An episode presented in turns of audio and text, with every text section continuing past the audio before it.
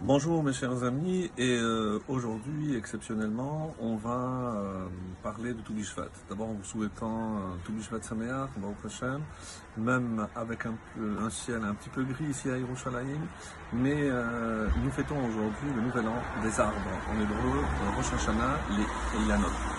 Donc les Chachamim expliquent que ça remonte évidemment à la création lorsque Akadosh Baruch a placé Adam Arishon dans le Gan Eden et il lui a donné deux ordres, un positif et un négatif.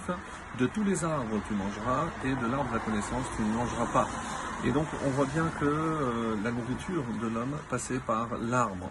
Ceci, comme on le dit d'ailleurs jusqu'à aujourd'hui, chaque fois qu'on fait une bracha, borepeli, ha'etz.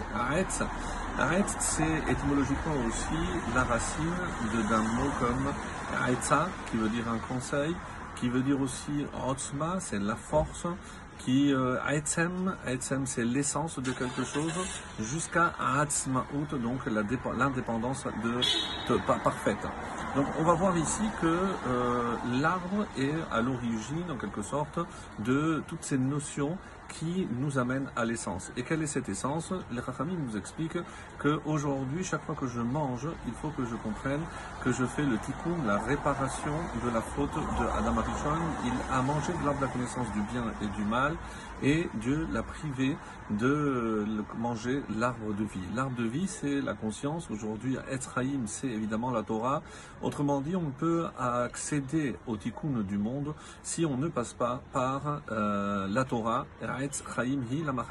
Pour ceux qui la soutiennent, c'est un arbre de vie. Donc, en dehors de la Torah, un homme ne peut pas être considéré comme en vie. Et qu'est-ce que c'est la vie? Pourquoi nous sommes là Pour justement réparer, faire le tikkun?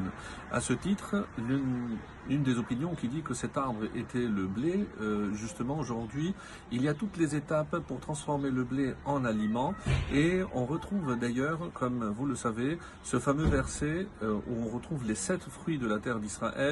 Donc, Eretz Chita Us Ora, donc blé, l'orge. Et on parle du raisin, de la grenade, de, de la figue de la date et de l'olive.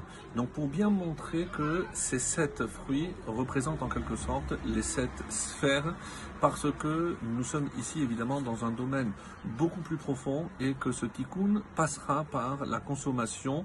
Autrement dit, il faut faire attention et pour quelle raison dans le Seder de Toubishvat on prononce les 15, dans les 15 étapes, les 15 fruits qu'on est censé manger, 15 Shir parce que Shir c'est une élévation. Donc on s'élève et on retrouvera d'ailleurs cette notion de 15 étapes également dans le Seder de Pessah. Pour ceux qui ont l'habitude de faire le Seder avec euh, les quatre coupes de vin, c'est aussi euh, une préparation à la délivrance finale pour que l'on comprenne que la délivrance passera par le tikkun, le tikkun de la bouche. On a mangé ce qu'il ne fallait pas. Maintenant, on fait attention non seulement à ceux qui euh, rentrent, donc la cache-route bien sûr, mais à ceux qui sortent également parce que l'un dépend de l'autre. Et de là, on apprendra également ce principe extraordinaire que si aujourd'hui on est le 15 euh, Shevat, dans un mois on sera le 15 Adar, et dans un mois encore on sera le 15 Nissan, donc les 3 fois 15. 3 fois 15 pour nous rappeler que avant d'atteindre la délivrance, notre délivrance à nous, la délivrance finale, comme affirme le Talmud, que de la même façon qu'on est sorti à Nissan, on sortira à Nissan, on espère véritablement que ce Nissan euh, sonne le glas de notre exil et que l'on puisse accéder à la délivrance finale et définitive.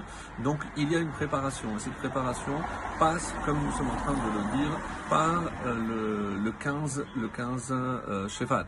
Le 15 Shevat, donc comme l'arbre et la Torah qui compare l'homme à l'arbre des champs, et donc avec les différentes parties, c'est-à-dire qu'il y a les racines, c'est son passé, le tronc, c'est son présent, et justement les fruits qui pousseront, puisque le 15 Shevat, il n'y a pas encore de fruits dans l'arbre, mais on se projette vers le futur. Et de quoi ça va dépendre? Autrement dit, du passé, donc de notre père fondateur Abraham, celui qui a permis de nous préparer et de réparer la faute définitivement, c'est David Hameler, et ensuite donc le Mashiach. Et là je retrouve Abraham, David et Mashiach, les initiales forment Adam parce que c'est de cela qu'il s'agit. Donc prendre conscience que même si ce n'est qu'au XVIe siècle que les kabbalistes ont fixé ce céder, mais il voulait nous transmettre ce message.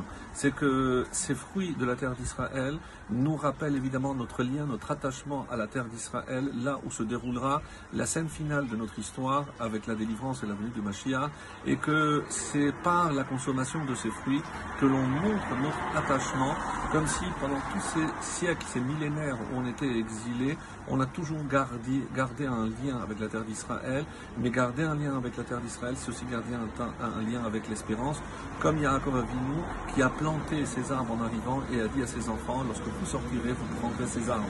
Donc l'arbre est en quelque sorte le symbole de la délivrance. Et nous, aujourd'hui, un jour comme celui-ci, le 15 cheval, eh ben, on doit réfléchir à tout ceci pour nous préparer, Bezrat Hashem, à notre délivrance finale. Et par quoi Par la consommation simplement de fruits. Et bien que Hachem accède à notre euh, prière, que Hachem puisse nous envoyer très très vite le Mashiach et la délivrance finale. Amen.